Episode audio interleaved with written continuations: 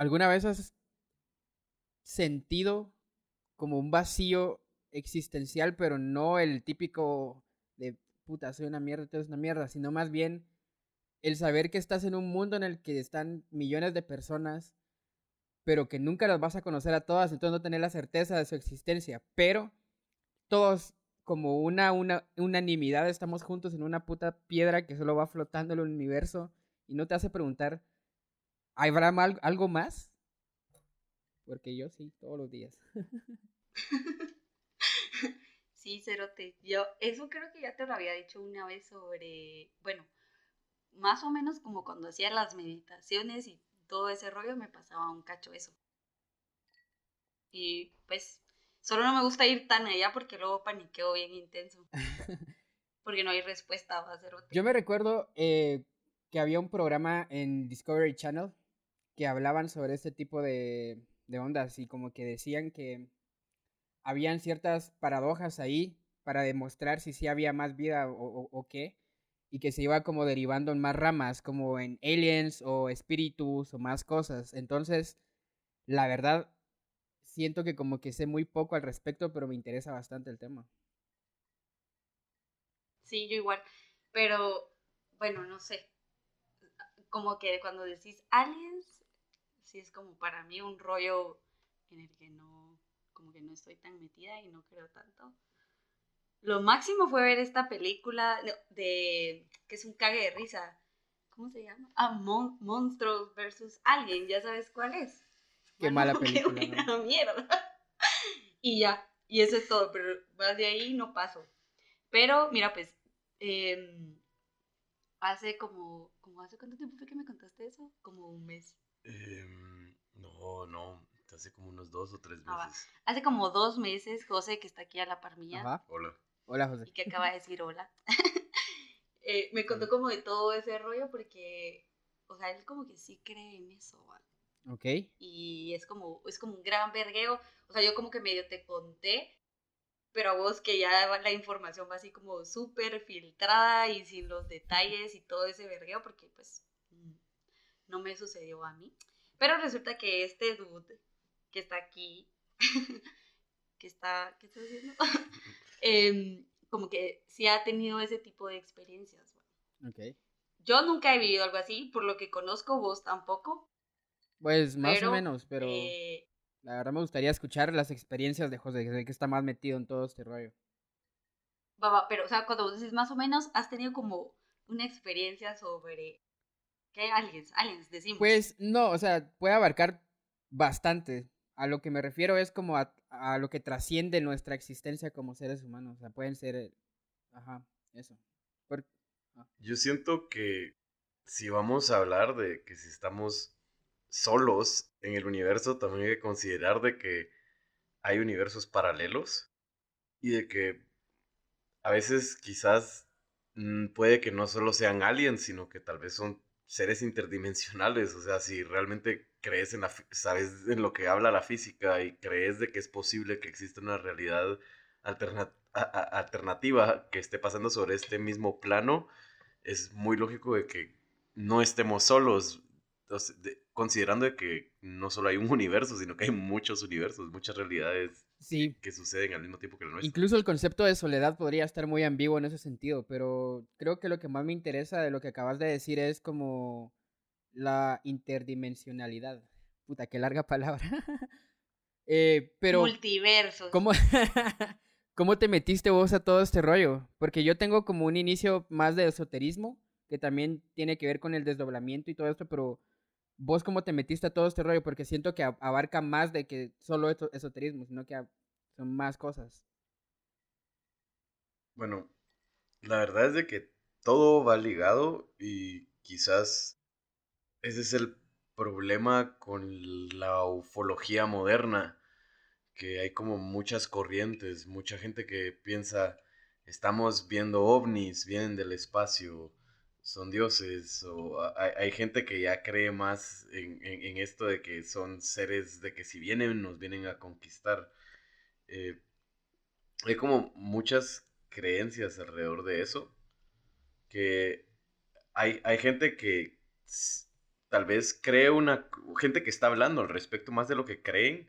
Hay gente que ya experimentó una de estas corrientes y ellos se niegan a las demás corrientes y dentro de la misma ufología hay gente que toca el hecho de que existen los seres interdimensionales y hay gente que cree únicamente que todos vienen de arriba, del cielo. Ya, pero tú sí crees que existen y tú técnicamente los has como visto. Yo honestamente ya no me considero un creyente. Yo ya experimenté, ya tuve lo que se le llama contacto, hubo comunicación y básicamente eh, todo va en relación una cosa con la otra. La ciencia, la espiritualidad son cosas que van ligadas y realmente si vas a hablar de una cosa, no puedes omitir experiencias espirituales también, porque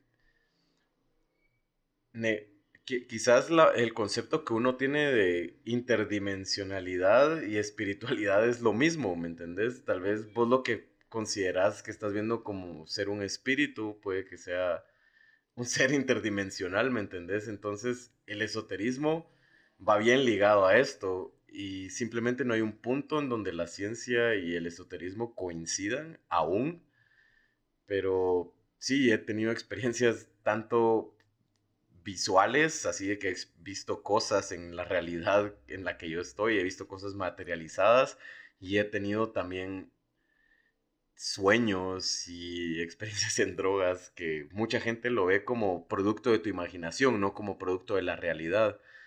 Entonces, ajá, pienso que es tan válido que vos hayas experimentado por medio del esoterismo algo que como lo experimentes físicamente, como haber visto una nave o haber visto a un ser, qué sé yo, ¿me entiendes? Sí, incluso las drogas, porque como que, o sea, como que pierde credibilidad, entre comillas, si mencionas las drogas porque decís, no, es que es un estado alterado de conciencia, y lo, es.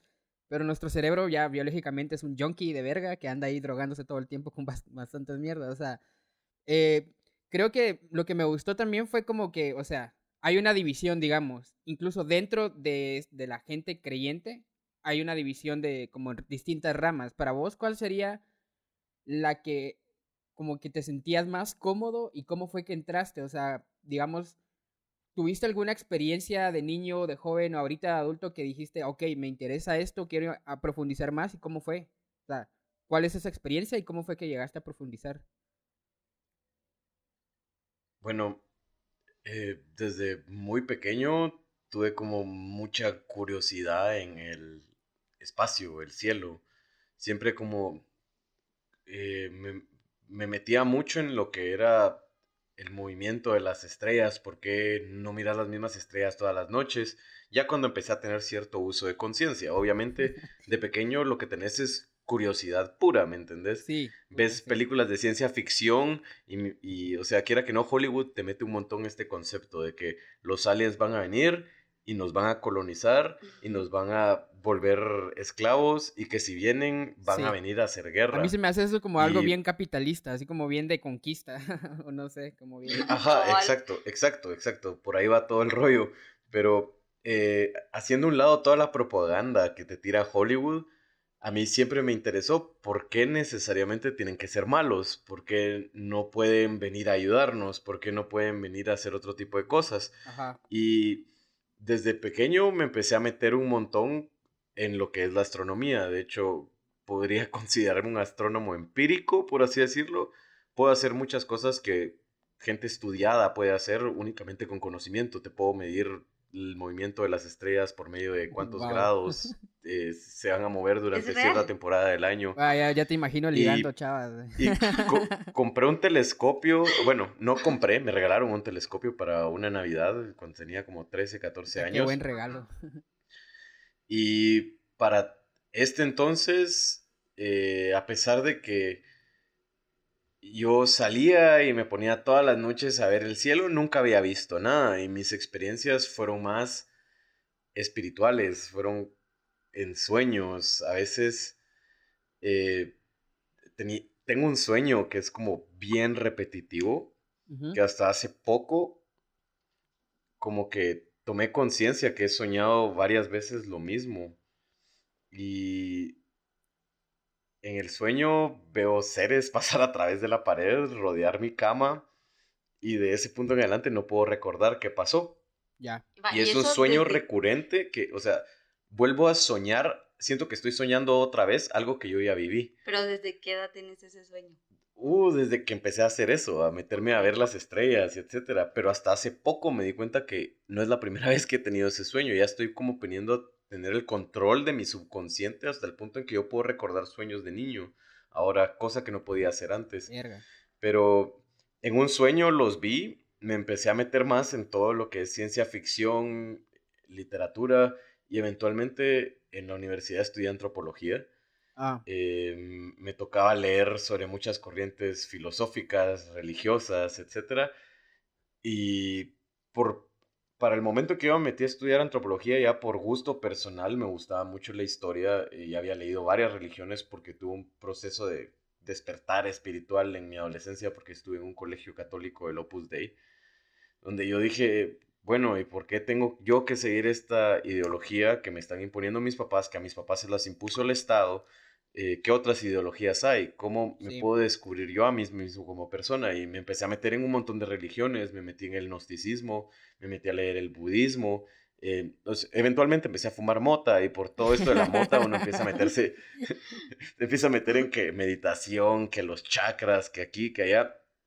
Y quiera que no, yo lo miraba como, en ese entonces, como que de a huevo, y ahora ya de grande, yo ya lo miro de una perspectiva diferente. Lo veía, porque hace unos meses, antes de empezar a participar en los campamentos de contacto, eh, Ok. que más adelante voy a, voy a meterme, eh, hace unos meses yo ridiculizaba todo esto de los hippies y los chakras y el OM y los cristales. Y tuve una experiencia hace poco que me hizo así, me pegó una cachetada, ¿me entendés? Yo Ajá. llegué con la mente súper cerrada y cambié totalmente mi percepción, pero lo que me llevó a esta experiencia es el hecho de que pude desbloquear no solo este sueño, sino que también más adelante experimenté más con drogas y etcétera y en DMT más que otra cosa. El Uf, DMT también. es un químico que tu cerebro produce todas las noches cuando estás soñando. Casualmente, o sea, la gente puede pensar de que los sueños es un producto de tu imaginación, pero, o sea, realmente es este químico el que te está permitiendo eh, abrir tu glándula pineal, que es algo que tu cuerpo tiene, que supuestamente se le denomina el tercer ojo sí. y que te permita tener experiencias así. ve. Y en DMT tuve experiencias donde miraba el calendario Tzolk'in Maya A la verga. y cada uno de los glifos en el, en el calendario intercalaba dos colores, uno era verde, uno era morado y arriba iba como otra fila de glifos y en donde había uno verde, arriba había uno morado. Y conforme yo iba en el trip, esos glifos giraban como en forma... Un, si uno giraba en, en el sentido de las agujas del reloj, el otro giraba en el sentido opuesto. Y conforme iban dando vueltas, había un maya sentado en medio del calendario con unas cosas de luz en las manos. Ajá. Y Ah, de, de esa luz, yo me metí en la luz y me vi en el espacio y vi que el universo era completamente geométrico y empecé a ver esto que le dicen geometría divina. Y yo no creía en la geometría divina hasta tener esta Ah, vivencia, ¿me entendés? Esto fue antes del campamento. Ajá, esto fue antes del campamento. Esto Suena como un buen video musical o- De Camilo VII. de Camilo VII. Pero, Bueno, la verdad es sea, de que... digamos como que esa fue tu iniciación. Fue mucho acerca de lo que estudiaste, la experimentación con drogas y luego mencionaste lo del campamento de encuentros. ¿Qué verga es un campamento de encuentros y dónde lo encuentro? Mira, pues, inicialmente empezó con sueños. Después em- empecé a tener experiencias con psicotrópicos y las experiencias que estaba teniendo con psicotrópicos se correlacionaban con mis sueños. Ah. Ahora quizás tengo el dominio de mi mente para darme cuenta de que había un mensaje detrás de las experiencias que yo estaba viviendo. Yo, eh, como te digo, antes de experimentar con DMT, yo ya tenía experiencias en sueños y bien espirituales. Yo me podía desdoblar sin querer. O sea, pretendiendo estar consciente. Ajá. Y miraba entidades, incluso una vez en DMT vi una nana maya tratando de llevarme como a otro plano. Una vez estuve en una nave y los seres que veía eran 100% de luz.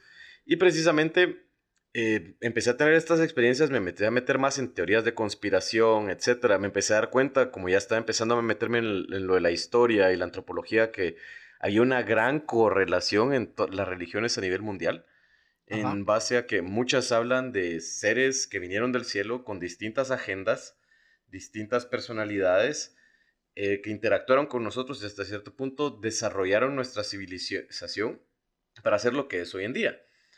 Y eh, cuando me metí a estudiar antropología, todo empezó a tener como mucho más sentido y me empecé a meter más a leer todo este tipo de teorías de conspiración, etc. Y caí a ver este documental que se llama Sirius. Si por cierto está gratis en YouTube, S-I-R-I-U-S, eh, que es de este chavo que se llama Stephen Greer, que es un doctor. Él no tiene nada que ver de ninguna otra área que no sea medicina, pero por amigos cercanos que tenía, se empezó a enterar de un montón de cosas que estaban haciendo eh, principalmente el gobierno estadounidense en alianza con otros gobiernos a nivel del mundo y llevó al gobierno a corte en el 2001 para exigirles la información gratuita, que supuestamente hay mucha información que está suprimida. Y en este documental, él toca que tienen grupos de personas que se juntan a elevar su nivel vibracional, por hippie que se escuche, se ponen a meditar y hacen dietas, hacen ciertos procedimientos para poder elevar su estado de conciencia. Y se juntan en lugares remotos que son hotspots o lugares calientes de avistamientos donde hay mucha actividad normalmente. Meditan, se enfocan en el punto en donde están parados en la Tierra y, o sea, tratan de visualizar dónde está la Tierra en la Vía Láctea, la Vía Láctea dentro del universo, y tratan de mandar mensajes positivos de que necesitamos ayuda a inteligencias superiores, que en teoría, si nosotros logramos desarrollar más del 20% de nuestro cerebro, podemos alcanzar ese tipo de cualidades, entre comillas, psíquicas o super cualidades, superpoderes. Pero en fin, en este, en, este documental, él expone de que han tenido mucho contacto por medio de meditación y tiene bastante evidencia para soportarlo de vuelta. Incluso tiene una página en internet donde vos puedes ver toda la evidencia que tiene grabado. Tiene más de 200 videos grabados de estos campamentos en los que ellos se juntan. Y por eso mismo de que yo estaba bien metido en el rollo, me topé con este grupo de ufólogos de aquí de Guatemala, que se llaman Órbita 3. Y ellos hacen pláticas en la zona 1 cada martes sobre teorías de conspiración y etcétera. Y un día llegué a una de estas pláticas, tuve mis diferencias ideológicas con lo que se expuso en la plática porque hay muchas cosas sin fundamento, sin base. Y pienso yo que eh, encontrar la verdad es más que nada un proceso personal donde uno tiene que investigar y cuestionar todo lo que a uno le están diciendo. Y no puedes llegar y sentarte a escuchar una plática y tragar todo lo que te están diciendo. Pero vos te referís a una verdad específicamente en ese tema o, una, a qué le llamás vos una verdad? O sea... Bueno, una verdad, sobre lo que es la realidad y lo que hay y no hay. Una verdad lo que nos están ocultando, o la verdad de lo que nos están ocultando, o la verdad de una totalidad. Te estoy hablando de teorías de conspiración, te estoy hablando de gente que cree en reptilianos, en gente lagartija, como le dicen algunos, de, que creen que los políticos, que, los políticos son, que creen que los políticos son estas lagartijas con un disfraz holográfico encima y que pueden cambiar los ojos. parece. Yo, yo ese tipo de cosas no las creo al 100%. No creo que muchos de nuestros políticos sean reptilianos disfrazados, sino más creo que son políticos que por intereses personales hicieron alianzas con otras razas que las razas mismas no se dejan ver porque destruiría todo nuestro concepto de religión y el porqué de nuestro ser, que es base de lo que el capitalismo utiliza para mantenernos como esclavos. Entonces no les conviene. Eh, Pero vos crees que todos los gobiernos, vos crees que Jimmy Morales tiene así una su junta ahí por zona 1, ahí en, mm, en mi Verapaz, así como con los... en el Shaiwa. de Jimmy Morales te puedo decir una cosa, está respaldado por militares y la gente que controla el mundo son los bancos y las industrias que se dedican a la realización de armas de guerra. Entonces, el, desde los años 80, te estoy hablando desde Jacobo Arbenz y, mucho antes, que el gobierno guatemalteco ha estado así claramente manipulado por la CIA y estas eh, agencias de inteligencia, entre comillas, estadounidenses, que nos están pisando. Entonces, Guatemala realmente es parte de todo este cabal o los Illuminati, como les dice la gente, a la larga, de una manera tan indirecta que si en, el ejército se maneja mucho así la información, que si vos no tenés la necesidad de saber algo, ellos no te lo van a decir, ellos, vos vas a saber algo solo si tenés la necesidad de saberlo.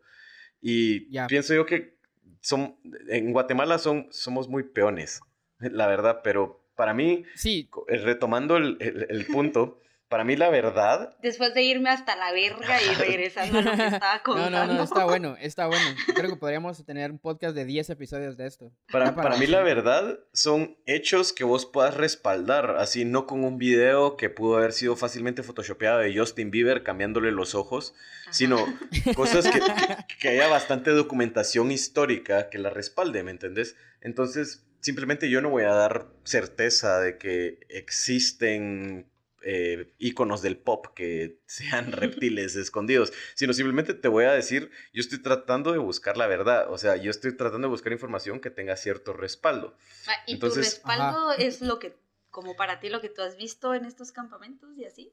Ah, bueno, a todo esto voy a que hay mucha documentación, ah, e, está muy escondida, pero puedes encontrar en la página del FBI mucho de esto que la gente de teorías de conspiración habla, de que MJ12, Majestic 12, eh, Project Blue Book, Project Paperclip.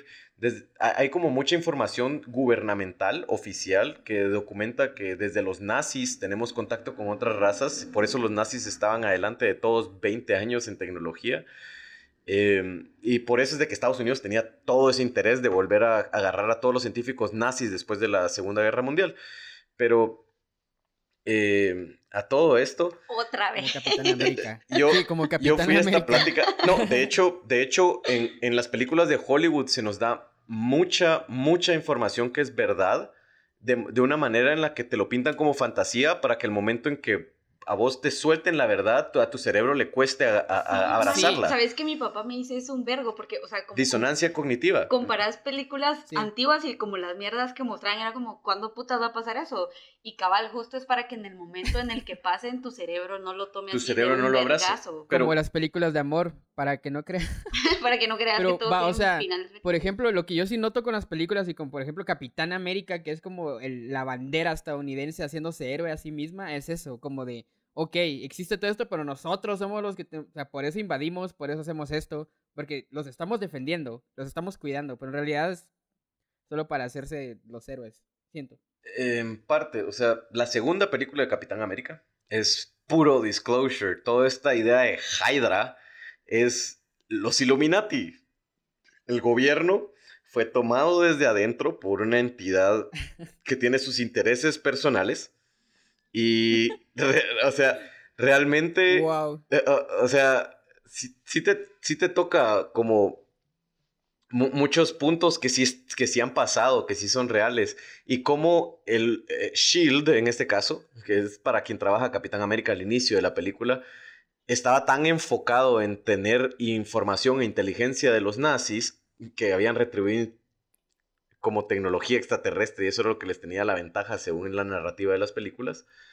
Eh, ¿Cómo fue, eh, cómo llevó la corrupción desde adentro a eso? Y esa misma corrupción es contra lo que mucha gente está peleando ahorita. Y este doctor Stephen Greer, que estaba haciendo los campamentos de contacto, precisamente fue de las pocas personas que se atrevió a llevarlo a la corte.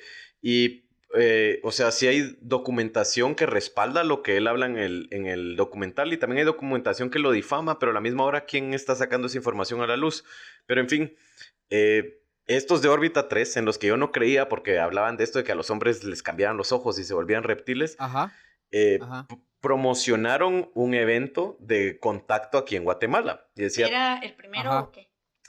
O sea, el nombre del evento era el tercer campamento de contacto Ruta Yalú, porque hay una finca que se llama Yalú, que está en Zumpango, que eh, ahí fue donde se hizo el evento. Y o sea, la idea de irse a lugares remotos para hacer los campamentos, más que evitar la contaminación visual que te produce todas las, las luces del alumbrado público es ir a áreas donde hay bastantes avistamientos y por eso no se puede hacer tan seguido. De hecho, muchos de estos campamentos son preprogramados. Hay gente que recibe mensajes en sueños y les dicen que lleguen a los campamentos. Eh, en fin, por órbita 3 llegué a este campamento. Y en el momento en que nos presentamos, tres personas dijeron que tuvieron visiones, sueños, canalizaciones, etcétera, de que nos iban a contactar. ¿Cuántas personas fueron esa en vez? el primer campamento éramos 47 personas. Ah, ok. ¿Y no los conocías o ya los habías visto en las reuniones? Estoy hablando de que habían niños, adultos, viejitas, Ah, wow. eh, Puta, era para toda la arquitectos, dentistas, gente de toda clase social que te imagines y con distintos intereses personales, distintas experiencias personales y el inicio del campamento giró alrededor de presentarnos y qué nos llevó a ese campamento. Y tres personas se Ajá. pararon diciendo que habían canalizado mensajes en donde ellos iban a bajar entre 2 y 4 y media de la mañana entre tal constelación y las Pleiades. Y una de ellas es una nanamaya, una chamana.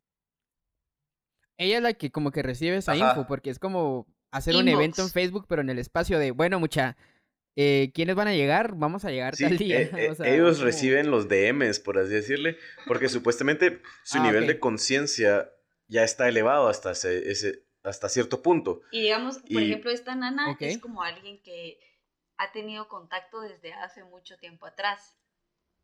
Supuestamente ella ha tenido contacto y las otras dos personas que tuvieron mensajes son contactados, que reciben mensajes. Incluso al evento llegó, llegó una señora que se llama Mara, que hay, hay, hay un documental de Telemundo, bueno, hay una, hay una nota de Telemundo, hay una de CNN y de otra persona, la señora es de aquí de Guatemala, tiene creo que 76 años y la han pasado Ajá. por resonancias magnéticas y todo y ella dice que la han contactado y le encuentran piezas de metal que no pueden definir cómo llegaron ahí ni qué, tipo, ni qué tipo de metal en el cuerpo. Ella llegó a ese campamento.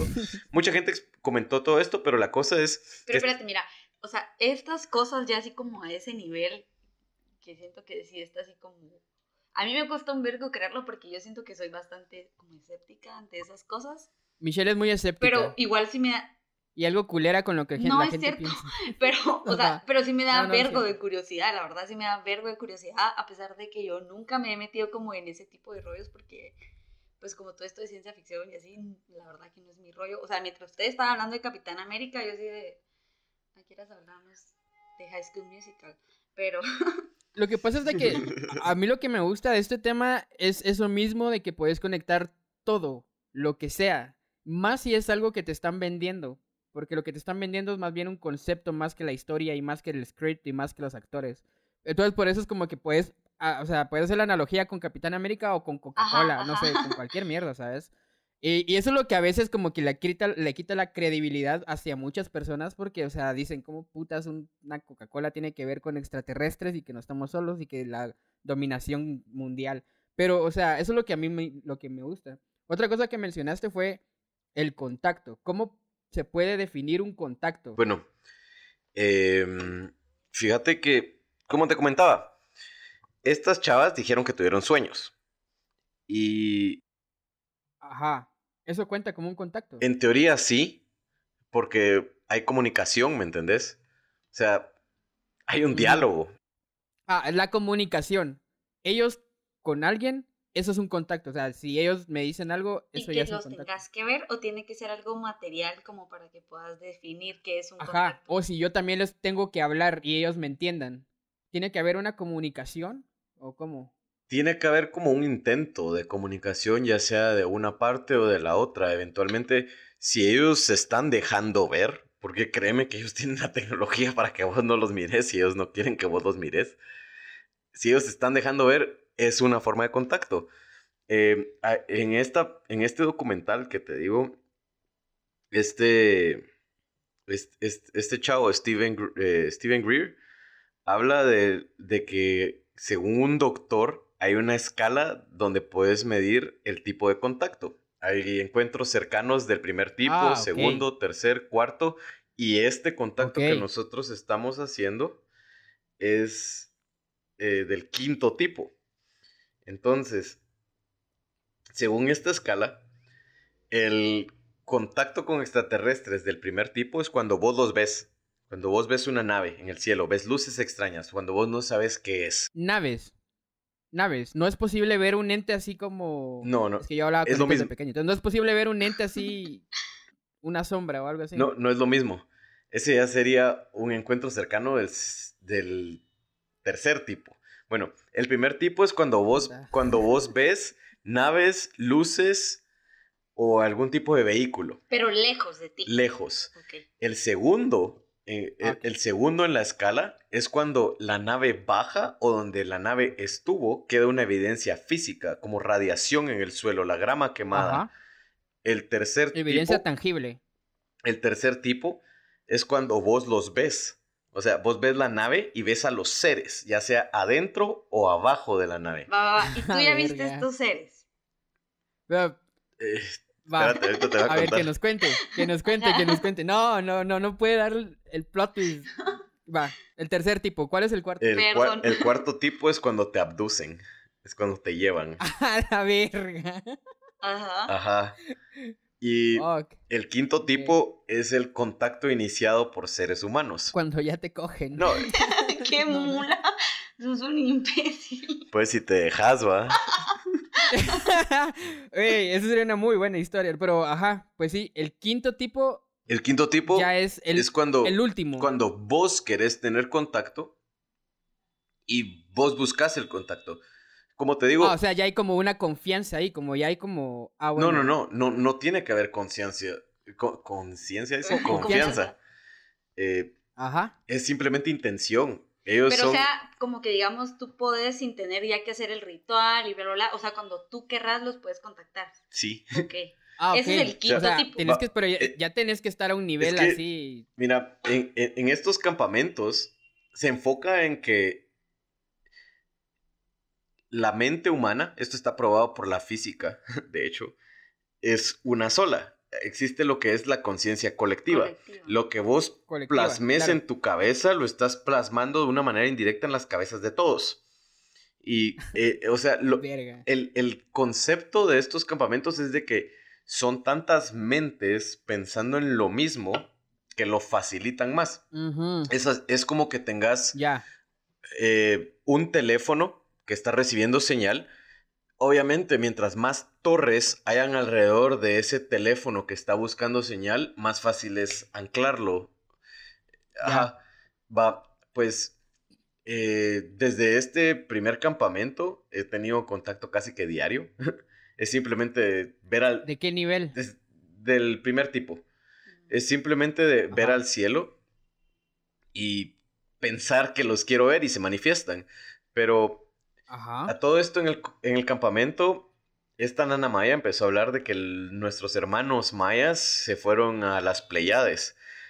La civilización maya es la única civilización que desapareció el 90% de su población y que no hay rastros arqueológicos de huesos o antropológicos que te digan qué Claro. onda. Y O sea, ellos fueron abducidos, según. eh, eh, se- según Eso me lo enseñaron en primaria incluso. ella es- Sí, es algo como muy... según lo que mucha gente dice, a los mayas se los llevaron porque llegaron a un nivel espiritual adecuado. Ok. ¿Y, dónde? O sea, se los llevaron. Y precisamente des- después de que ella dijo que los mayas se habían ido a las Pleiades con los nórdicos, que se supone que los nórdicos son esta raza que está aliada con el gobierno estadounidense, le dicen Tall Whites, que es la raza a la que Hitler veneraba, que son altos, Ajá. blancos, ojos azules, pelo canche, pero Guapos. Así como hay humanos buenos, y hay humanos buenos, hay nórdicos buenos y hay nórdicos malos. Los nórdicos en su mayoría supuestamente son benevolentes. Y supuestamente ellos fueron los que se llevaron a los mayas. Y Ah, esta nana maya decía que eh, si iban a aparecer los mayas entre tal constelación y las Pleiades. De hecho, hay un montón de gente a nivel mundial que ha tenido canalizaciones que dice que los nórdicos vienen de las Pleiades. ¿Qué es una canalización? Porque seguro. Una canalización es cuando claro. cuando, cuando vos estás soñando o simplemente tenés la mente en blanco y empezás a oír voces que te están hablando, pero no hay nadie ahí, y vos puedes escribir lo que te están diciendo Mm. y en el momento en que lo escribís no tiene sentido, pero después en un futuro tiene sentido. Como una profecía. Ajá, exacto, como ajá, como premoniciones, algo así, pero realmente alguien te Wow. está hablando. En una canalización es que alguien está hablando por medio de voz. Ok. Va. Entonces esta Como gente ser una medium. Ajá, es como mediums, exacto. Esta gente nos dijo, van a aparecer en tal lado y en tal lado.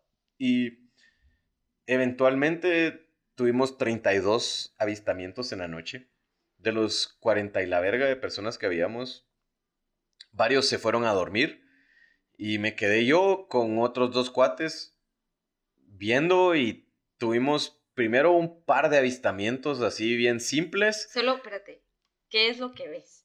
Porque, o sea, aquí como para tu info, Sammy, yo vi unas fotos que me enseñó José.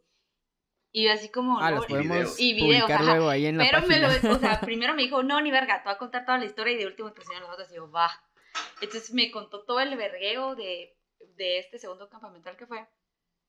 Y después de eso me empezó como a enseñar las fotos, va. Pero había unas mierdas que yo, o sea, no, eh, no puede ser, no puede ser real. Y, lo, y eran así como de su cámara y yo vi que sí eran de su cámara y todo. Y luego me enseñó como otras de otra Mara que hace como ese tipo de cosas en otros países y las formas y los colores como de las luces son muy similares.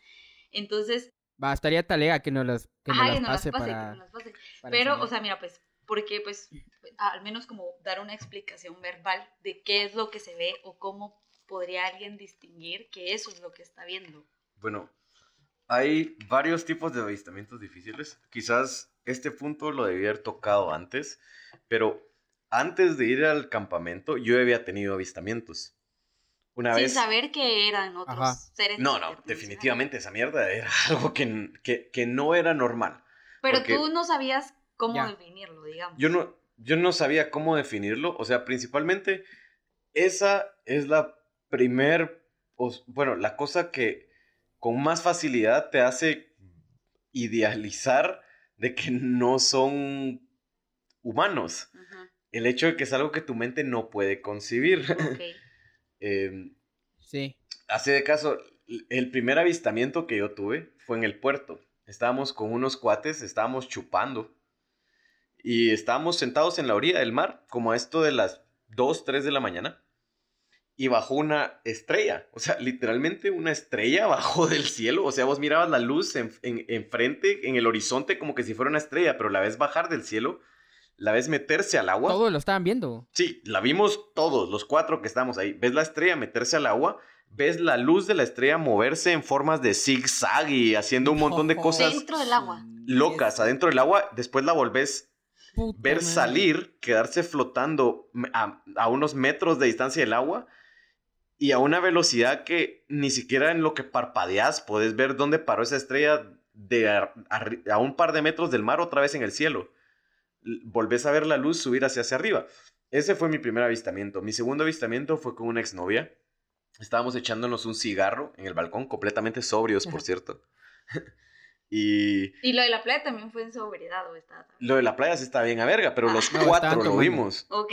Va, e- esta la vimos dos, pero vimos un triángulo como de color negro. Tenía una, una luz en cada punta del triángulo y ¿Qué una luz, era? tenía una luz en medio. Eran como las nueve y media de la noche y estaba volando bajo. Estaba volando bajo porque se le veía la textura a- a la- a- a- al, al triángulo. O sea, se, se veía lo que era metal entre, el- entre las cuatro luces que mirabas, mirabas la superficie metálica. Y yo le dije, mira eso, ¿qué es eso? ¿Qué es eso?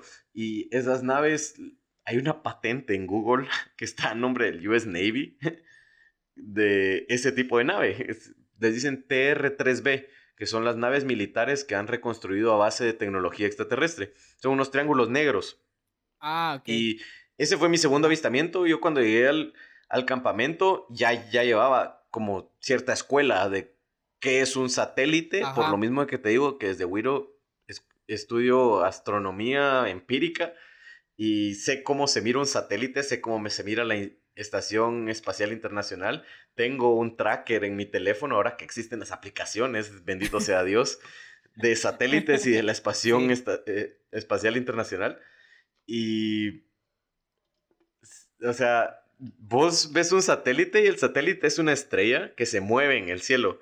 va en línea recta, pero va lento, lento y va en una trayectoria recta.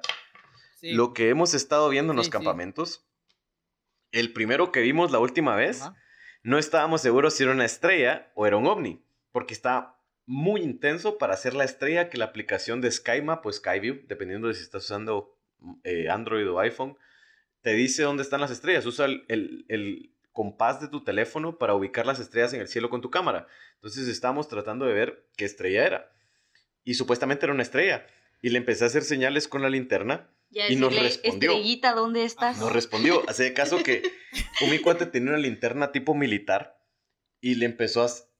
Puta se le empezó... espérate, espérate. Acá. Bueno, una linterna táctica.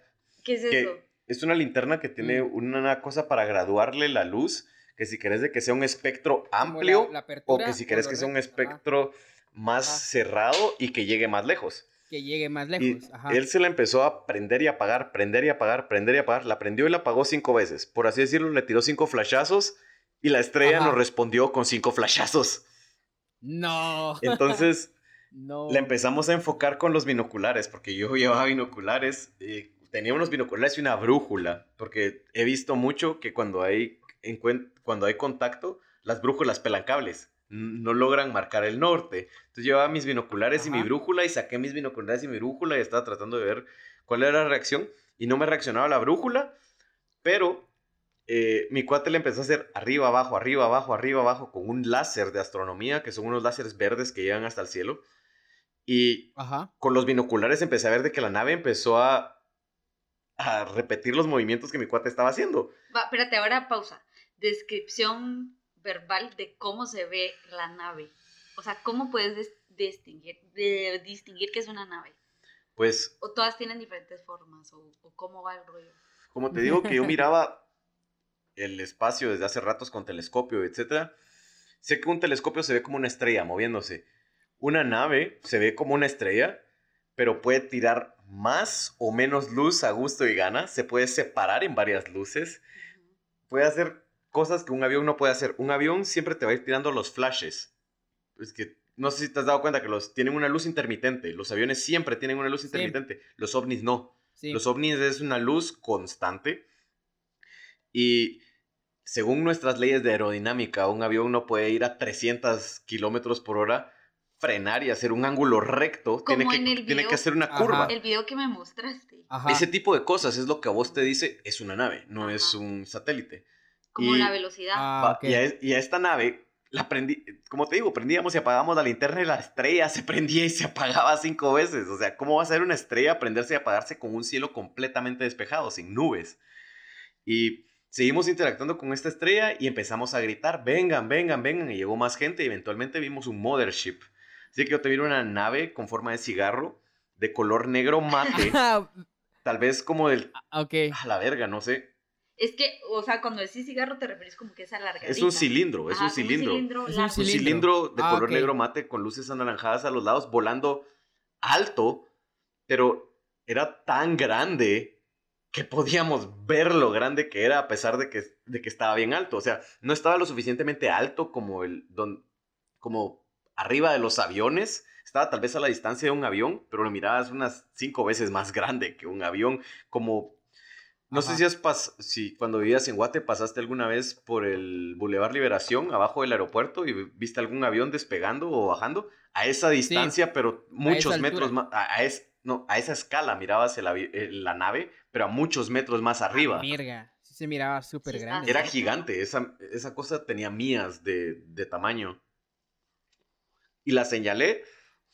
Y ya nos habían dicho que cuando los viéramos no hiciéramos mucha bulla, porque a ellos les molesta que los miremos por morbo. Porque la gente que estaba dirigiendo el evento son contactados. Hay uno de El Salvador que es contactado desde hace años, que tiene mucha evidencia, se llama Omar Romero. Hay uno de Honduras que a él sí supuestamente se lo han llevado y tiene libros y él ha, ha tenido muchas premoniciones en libros que ha publicado desde 1996, donde incluso habló de que Trump iba a ser presidente y Trump es presidente ahorita y el libro fue publicado en 2002.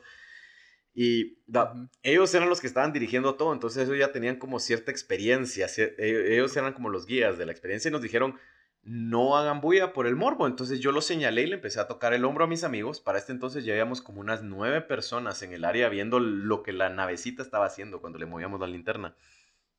Y cuando yo señalé eso y, y, empecé a tocarle el hombro a la Mara, todos lo vimos, todos lo vimos, lo señalamos, estuvo como unos cinco minutos en el cielo y salió disparado, así, ¡boom! Cuando alguien dijo, ¡a la verga! Salió disparado, iba tan rápido que en el cielo que una luz anaranjada, como, de rastro. Ajá, como el rastro de luz, o sea, obviamente cuando vos rompes... Como Star Trek. Cuando vos rompes la velocidad de la luz, vos ves la luz, puedes contar cuántos segundos viendo la luz después de que ya no ves el objeto. Es como con el sonido, vos ves un rayo caer y después escuchás a los segundos el, ruido. Algo así, vos ves la nave ahí, se mueve y mirás por segundos la luz todavía. Y después de eso fue uno tras otro, tras otro. Con estos láseres les apuntábamos y hacían zigzag había una nave en un punto del cielo, alguien la apuntaba con un láser, había una nave en otro punto del cielo, la apuntábamos con un láser y eventualmente se juntaban en el cielo, jugaban entre sí, se iban hacia otros lados.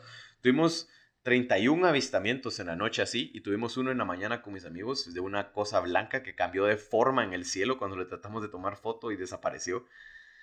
Y me metí un montón en este campamento. Para este campamento nos habían dicho que hiciéramos dieta vegetariana, que no comiéramos carne porque supuestamente ellos son tan desarrollados mentalmente que pueden percibir todo ese tipo de cosas en, tu energía.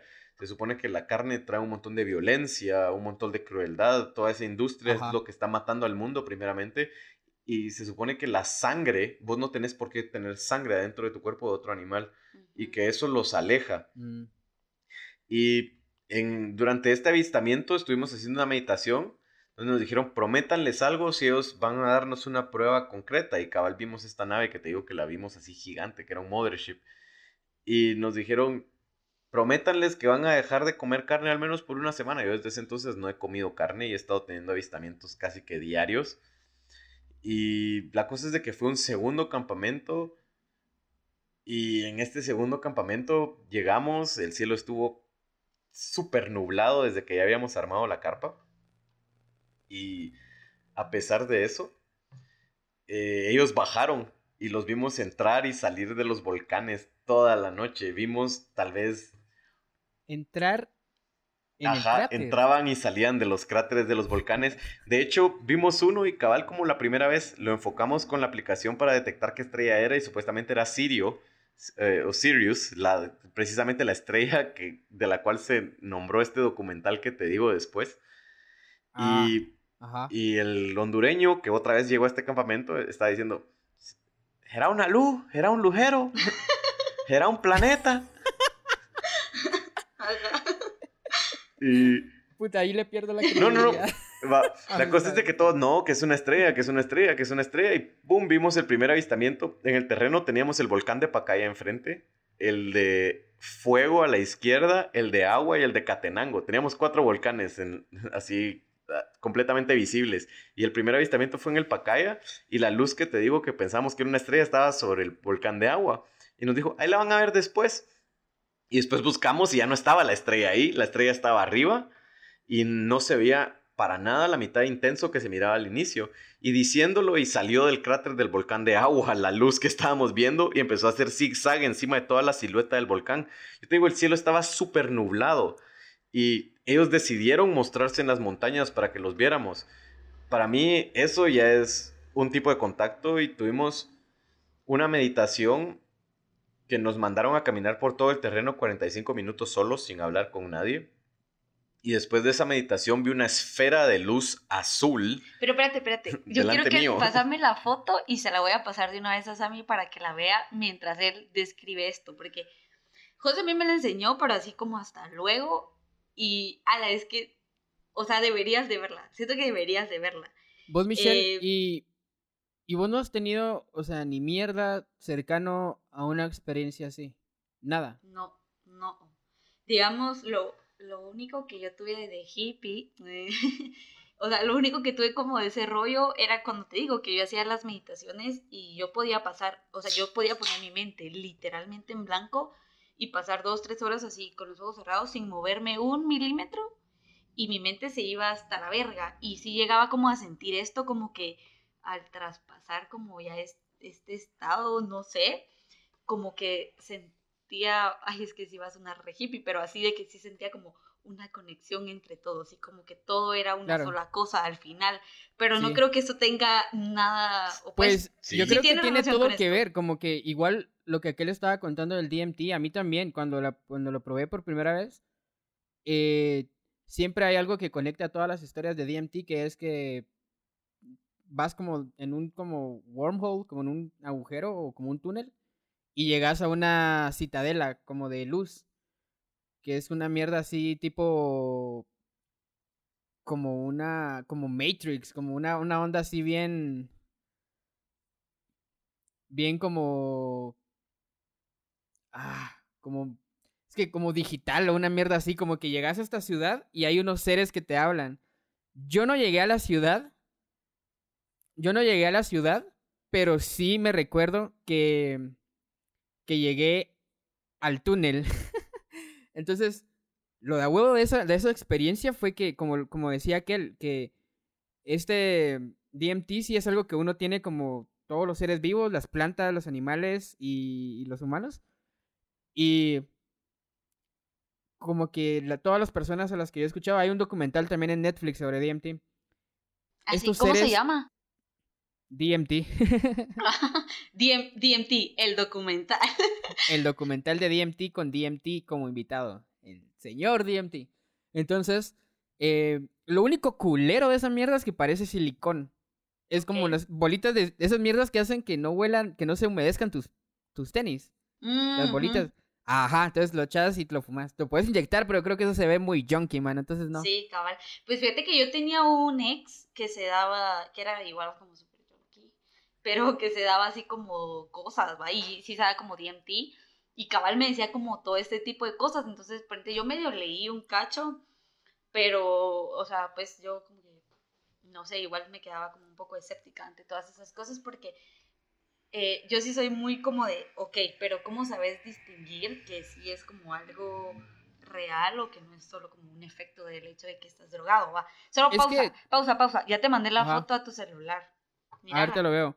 Es que yo creo que también como la definición como de algo que es realidad también es muy subjetiva, porque uno como con las limitaciones físicas que tiene tampoco puede ver todo el espectro de luz, digamos, o no puedes ver las ondas electromagnéticas porque no tenemos esa sensibilidad o nuestro cuerpo no está diseñado para eso. Entonces, como decir algo que qué es realidad o algo también es muy, no sé, siento que es muy subjetivo.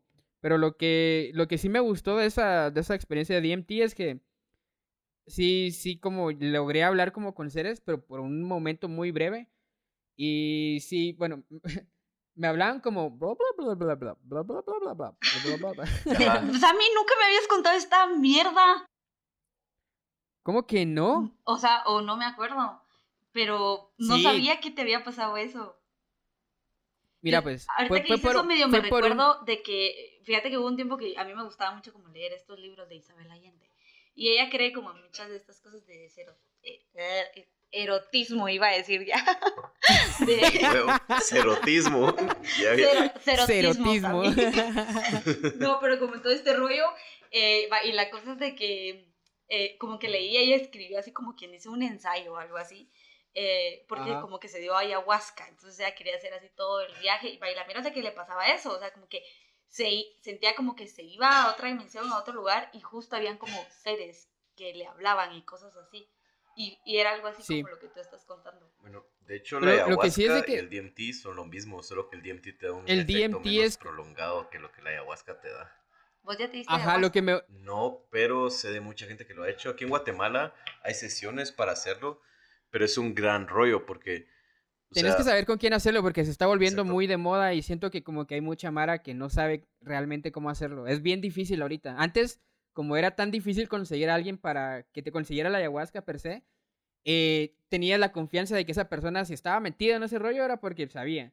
Pero ahorita como se ha vuelto muy de moda con, no sé, ¿cómo se llama este toque cerote que hacen como en Suiza de toque de como que, ay, sí hay que conectarnos con lo espiritual, pero como que solo lo agarran como marketing para venderte más mierdas.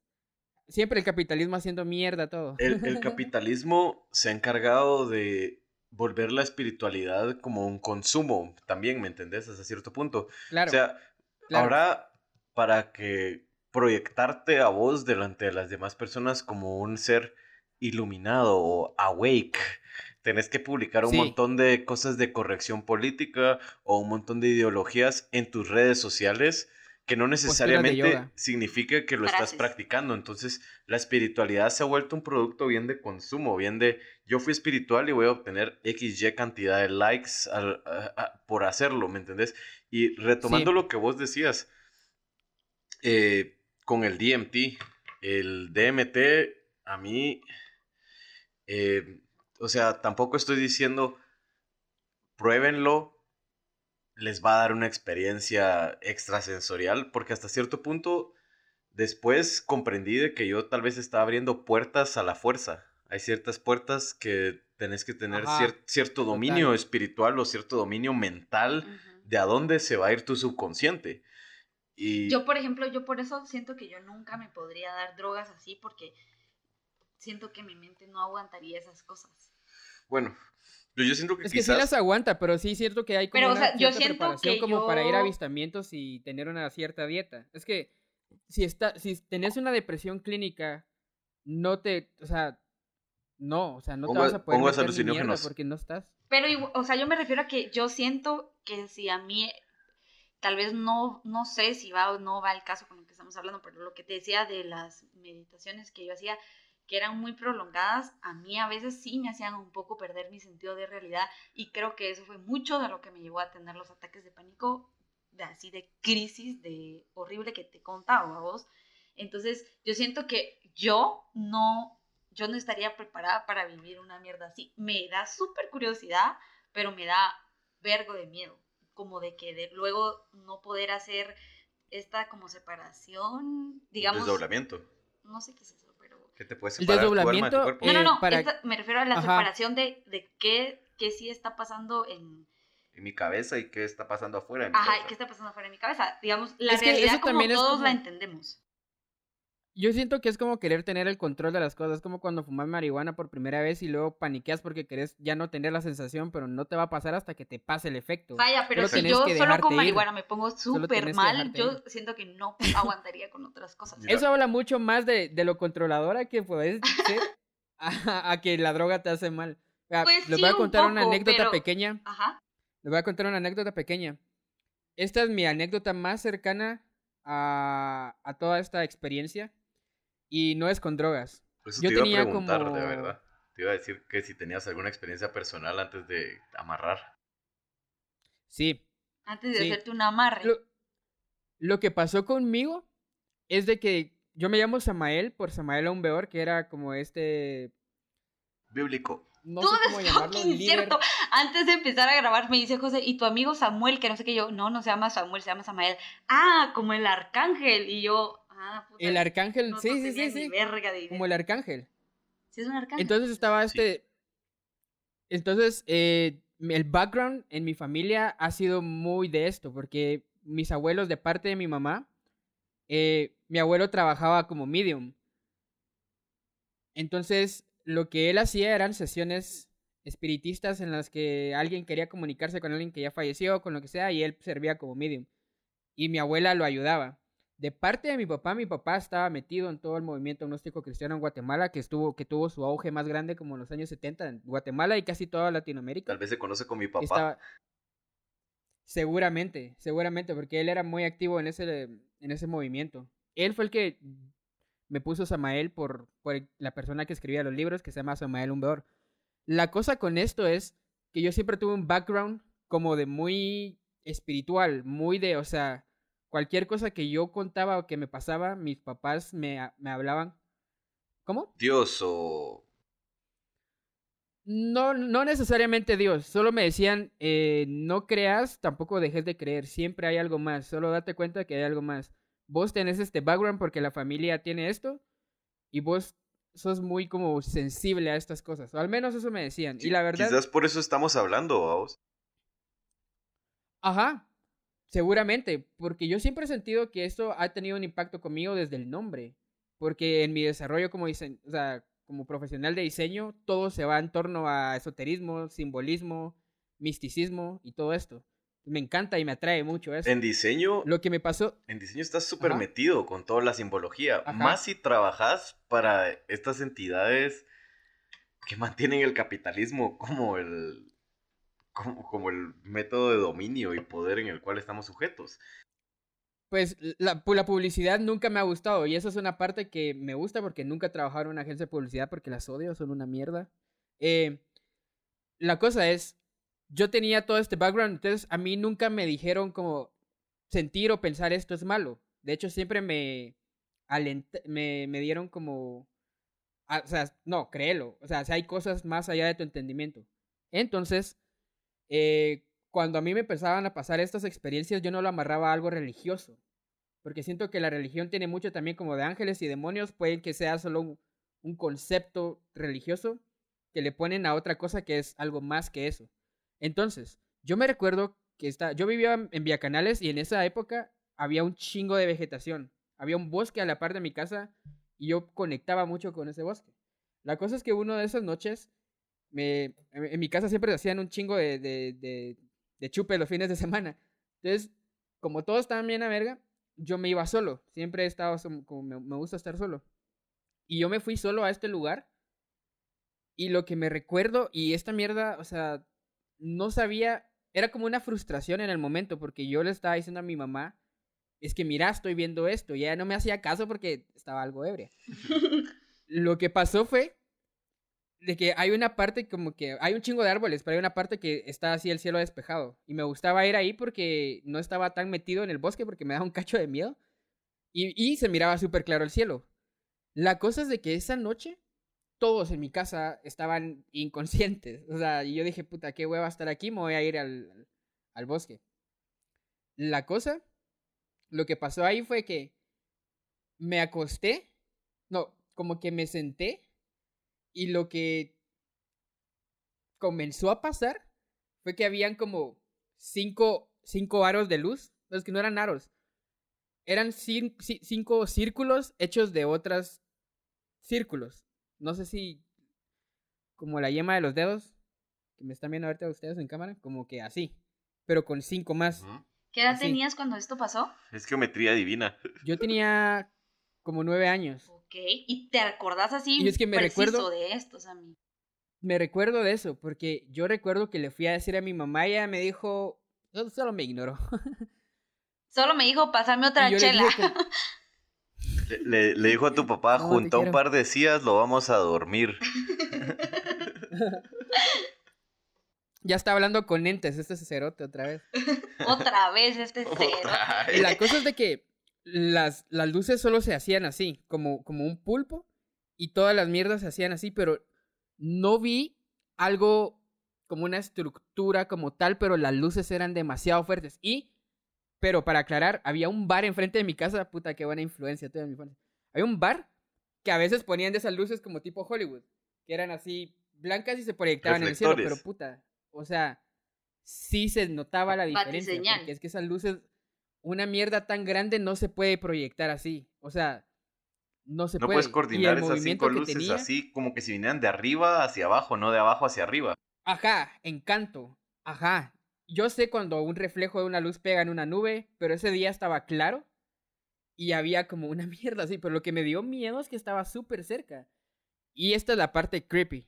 siempre tengo una mierda así. No me recuerdo qué pasó después. Eso te iba a decir. O Mano, sea- es, lo que me estás contando es lo que mucha gente dice que ve antes de ser abducidos. que te están- Ya, que lo abduzcan a la verga, así que se Supuestamente ellos están en otro plano dimensional y lo que vos estás viendo es la interfaz de ellos tratando de pasarte a ese plano dimensional. Y supuestamente cuando tenés recuerdos bloqueados es porque te llevaron y no fue una experiencia de a huevo. o sea, cuan- cuando son entidades buenas, te llevan y recordás porque hay un mensaje de- detrás de lo que te llevaron. Ese es el propósito. Exacto. Ajá. Pero cuando te llevan y no te recordás es porque ellos no quieren que recordes algo o porque simplemente no estás listo. No, no necesariamente es malo. Pero retomando todo lo del DMT, como que eh, te conté este rollo de que estábamos viendo un que yo estaba viendo en DMT, un calendario maya y un maya que sacaba unas luces de las manos y etcétera. Morado y verde. Exacto. Ajá. Va, pues me metí eh, así un día a internet a estar leyendo XY cantidad de muladas y me di cuenta que el- los dos sol, los, los dos glifos mayas que brillaban en el calendario eh, era el calendario lo que estaba viendo era el Sol King Maya y los dos glifos que más brillaban estaban marcando la fecha Así, des- después vi eso con una persona que sabe de eso y estaban marcando la fecha en la que tuve el contacto. No, no. Ajá, ajá, ajá. O sea, lo que vi en mi trip de DMT marcó la fecha en la que tuve el contacto con los supuestos hermanos de las Pleiades. Y, Verga. y va, en, en, este, en este... Solo mira, yo te quiero hacer una pregunta, porque esto me da curiosidad y es como un poco parte de, de lo que yo tengo de, de, no sé cómo de escepticismo ante esto. O sea, ¿cómo hay un punto en el que tú sabes hacer esta diferencia o decir, ok, esto es efecto de las drogas o si lo estoy viendo así? ¿O crees que no puedes hacer esa diferencia porque una cosa está ligada a la otra?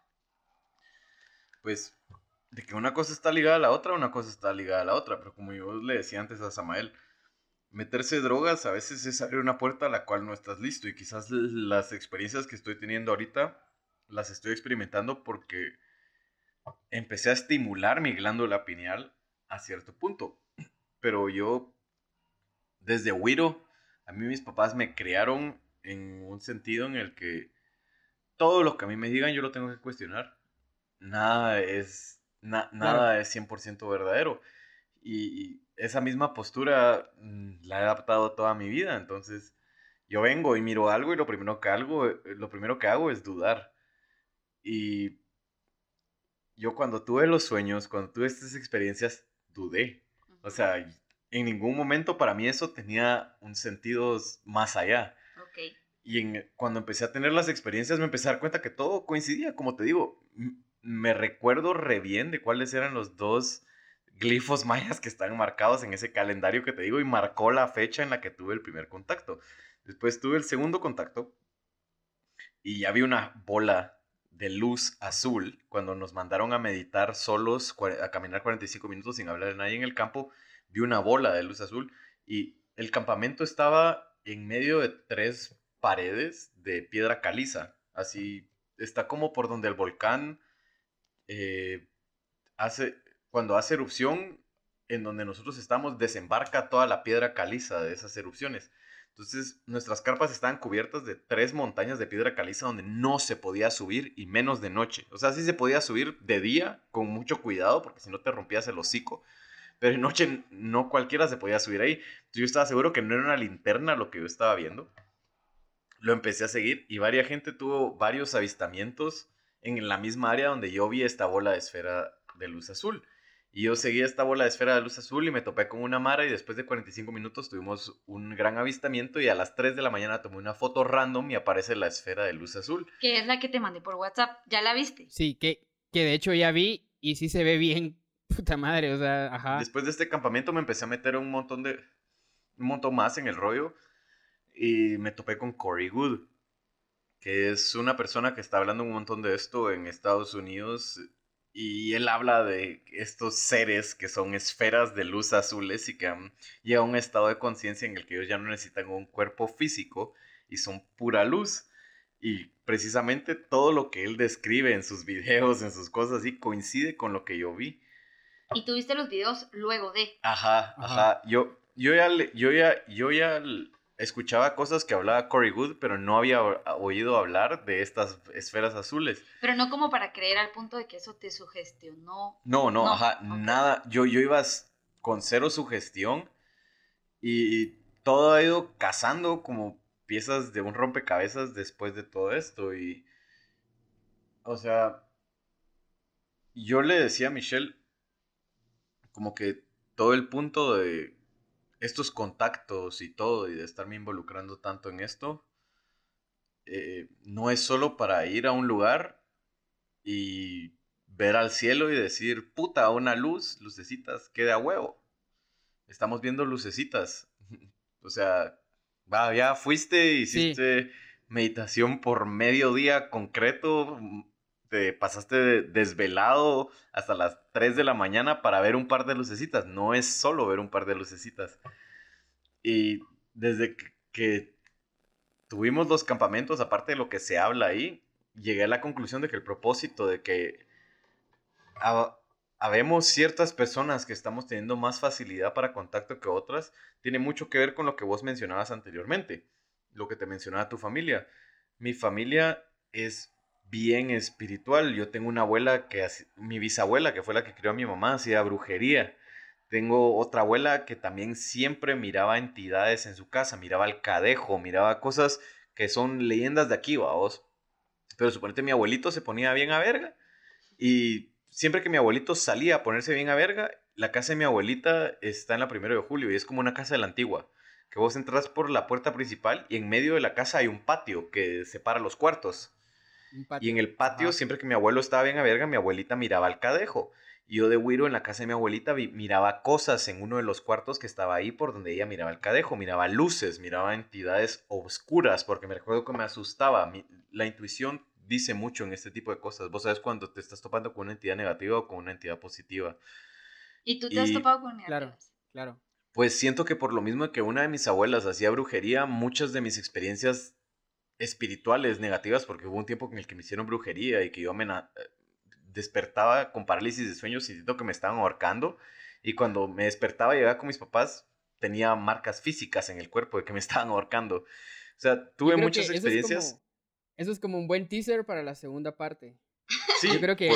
Ah, podemos hacer una segunda parte y tal vez de involucrar a los oyentes, que ellos pregunten lo que quieran. La verdad, tengo un montón de experiencias de las cuales hablar. Yo también. de ese, a todo lo que voy. tema, sí. a todo lo que voy es que tanto mis experiencias negativas me llevaron a este punto en el que ya estoy teniendo experiencias positivas, como las experiencias positivas me han llevado a este punto en el que digo, ok, ¿por qué yo?